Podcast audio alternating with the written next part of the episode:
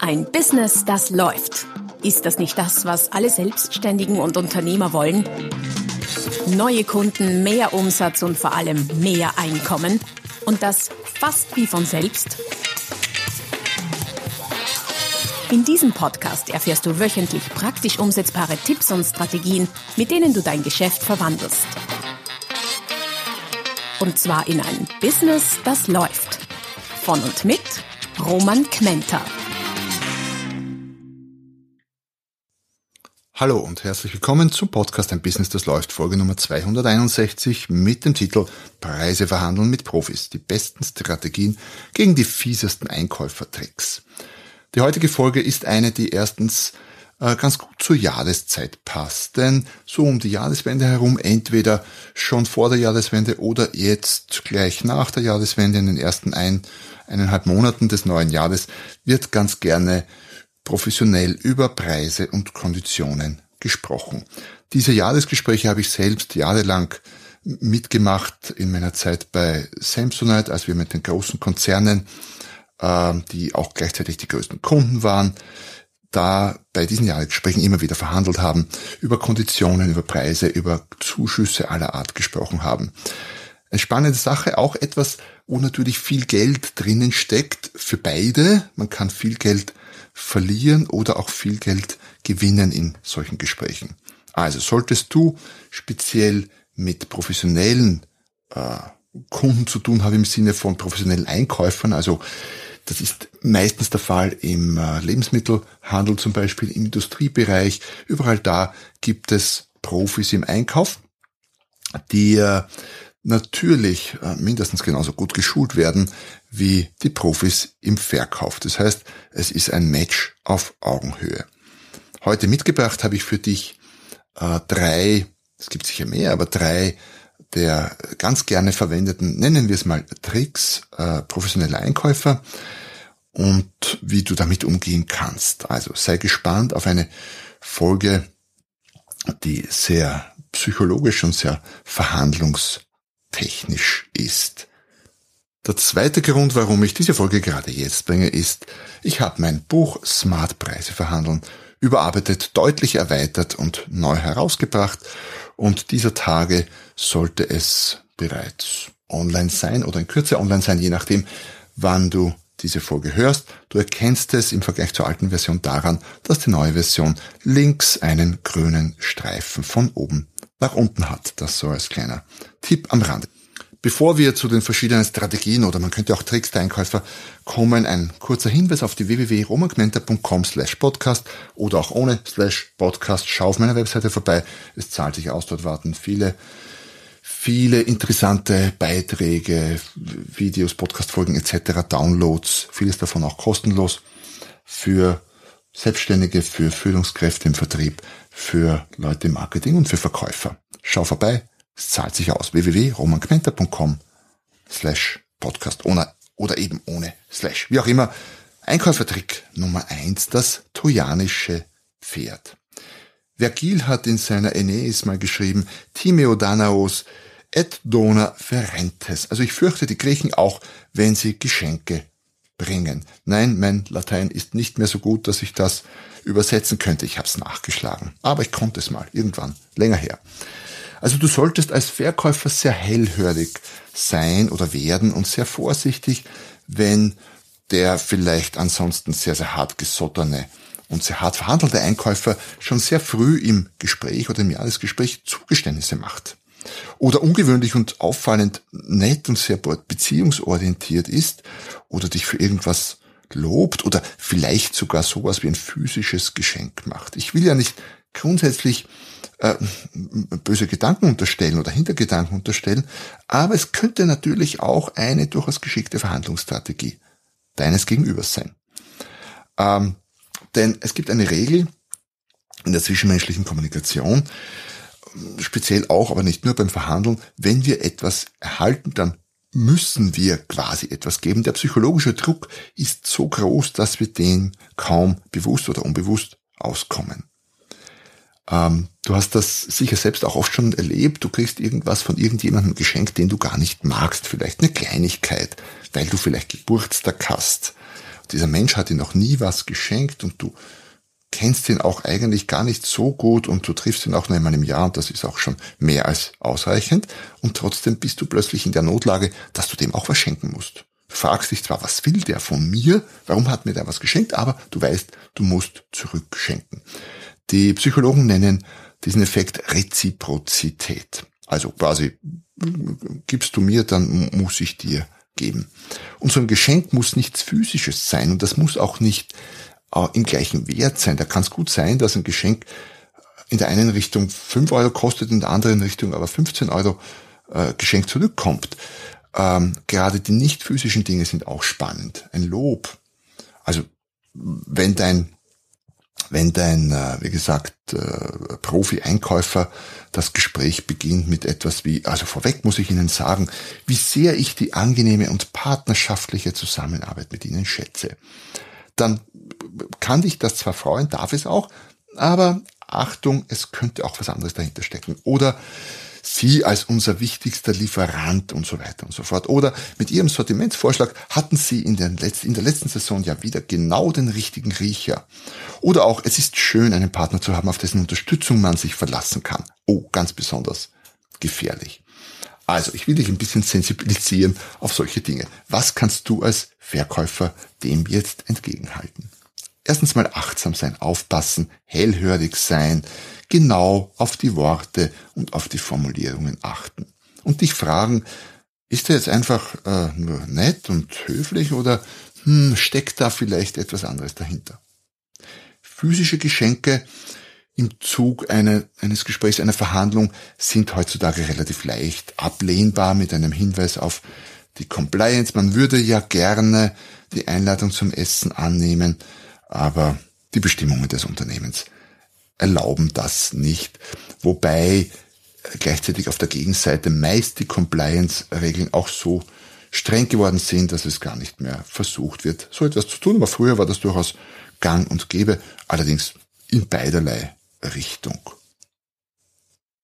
Und wenn du der Meinung bist, dieses Lob ist nicht einfach nur ein nettes Lob, sondern da steckt eine Absicht dahinter, dann äh, könntest du zum Beispiel auf folgende Art und Weise reagieren, so mit einem Lächeln auf den Lippen und mit einem Augenzwinkern sagen, Herr Meier, Sie wissen schon, dass Sie es mir so auf diese Art besonders schwer machen, Ihren Wünschen, die Sie ja sicher haben werden, nicht nachzukommen. Um gleich zu zeigen, ähm, du hast das Spiel durchschaut und ähm, ja, gegenzuhalten. Trick Nummer eins, Reziprozität. Trick Nummer zwei, die Door-in-the-Face-Technik. Das ist wahrscheinlich, wenn ich raten müsste, die Nummer eins unter den Verhandlungsstrategien überhaupt weltweit. Nämlich mit einer extrem hohen Forderung zu beginnen, um dann das tatsächliche Verhandlungsziel quasi als Kompromisslösung zu erreichen. Auf jedem Bazar, auf jedem Markt wird das gemacht.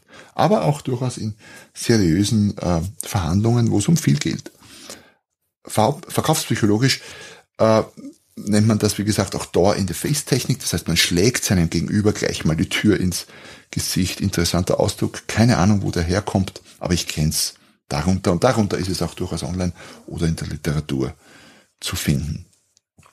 Verkaufspsychologisch betrachtet äh, wird durch diese hohe Eingangsforderung ein sogenannter Anker gesetzt. Und zwar, ob wir es wollen oder nicht. Und dieses, dieser Anker, dieser, diese hohe Forderung zum Beispiel wird ganz rasch zum neuen Ausgangspunkt für die Verhandlungsführung. Das kann eine hohe Forderung des Gegenübers sein, wenn es um Rabatte, Nachlässe oder Werbekostenzuschüsse oder ähnliches geht. Das kann aber auch eine niedrige Forderung sein oder ein niedriges Angebot, wenn es um den Preis geht. Und je höher die Konditionsforderung bzw. je niedriger die Preisforderung, desto stärker wird die Kompromisslösung auf die es bei dieser Art der Verhandlungsführung dann oft hinausläuft, vom Einkäufer in die gewünschte Richtung gerückt. Und wie gesagt, nochmals, es wirkt immer auch, wenn es dir bewusst ist. Und das ist das Spannende und gleichzeitig das Tragische auch daran. Was kannst du jetzt tun als Verkäufer, um dagegen zu halten? Erstens mal, äh, sei gefasst auf solche Techniken und richte deinerseits die Verhandlungsführung danach aus. Was heißt das? Stell beim Verhandeln dann auch gleich eine Gegenforderung, die auch nicht gegeckert, sondern richtig geglotzt ist. Oder noch besser, stell sogar deine Forderungen in durchaus extremerer Form als erstes, noch bevor der Einkäufer seine stellt. Und mit extremerer Form meine ich, naja, an der Grenze dessen, man sagt so an der Grenze zur Lächerlichkeit, also nicht unbedingt darüber hinaus, aber schon hart dran. Natürlich, wenn wenn ein, äh, wenn etwas, wenn du etwas anbietest um 10.000 Euro und der Einkäufer sagt dir, also mehr als 2000 zahle ich Ihnen nicht dafür, dann ist das in den meisten Fällen weit jenseits der Grenze der Lächerlichkeit. Da ist es relativ leicht zu sagen, okay, dann hat's mich gefreut, danke, auf Wiedersehen. Äh, eine Grenze der Lächerlichkeit ist natürlich äh, im individuellen Fall zu setzen, so dass man als Verkäufer oder auch als Einkäufer nicht gleich das Weite sucht, aber dass es schon, wie soll ich sagen, starker Tobak ist. Also selbst die Grenzen testen, selbst Gegenforderungen stellen und noch besser, so nach dem Motto Angriff ist die beste Verteidigung, zuerst einen extremen Anker setzen, bevor es der andere tun kann. Das würde man so sagen, wäre den anderen mit seinen eigenen Waffen zu schlagen. Und Strategie Nummer drei nennt sich die Salamitaktik. Zumindest habe ich sie immer so bezeichnet in meiner äh, Zeit, als ich viele, viele Jahresgespräche mit großen Konzernen geführt habe. Dort war die Taktik sehr beliebt und sehr verbreitet, Konsumgüterbereich, da gab's allerlei Salami-Scheibchen vom großen, von der großen Wurst quasi abzuschneiden. Man hat verhandelt über alles Mögliche, über die Basiskondition, über äh, Jahresendboni in verschiedenen Bereichen, Qualität, Werbung, über Aktionsrabatt, über Werbekostenzuschüsse in Euros oder D-Mark oder Schilling auch damals ist schon eine Zeit her, äh, aber auch ganz spezielle Werbekostenzuschüsse für Geburtstage, für Umbau, für Wiederöffnung. Listungsgelder sind auch im Einzelhandel sehr, sehr beliebt. Pro Produkt, aber auch pro Standort, nicht nur für die Zentrale. Und da kommt in Summe einiges zusammen äh, Kunden von mir, die in den entsprechenden Bereichen Lebensmittel oder Industrie tätig sind, äh, berichten durchaus, manchmal Lebensmittel ist da ganz extrem, zum Teil von sechs, sieben, acht verschiedenen Salamischnittchen, über die da verhandelt wird.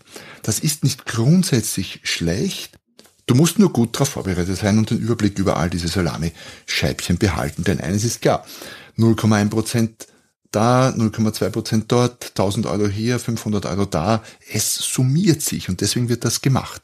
Weil jedes Scheibchen ist ein dünnes. Bei jedem Scheibchen kann der Einkäufer sagen, ja, Herr Gmenter, jetzt wegen der 1000 Euro oder wegen der 500 Euro, je nachdem, um welche Beträge es auch gehen mag, oder wegen dieser 0,1 Prozent werden Sie sich doch nicht so anstellen. Und im Einzelfall mag er ja durchaus recht haben.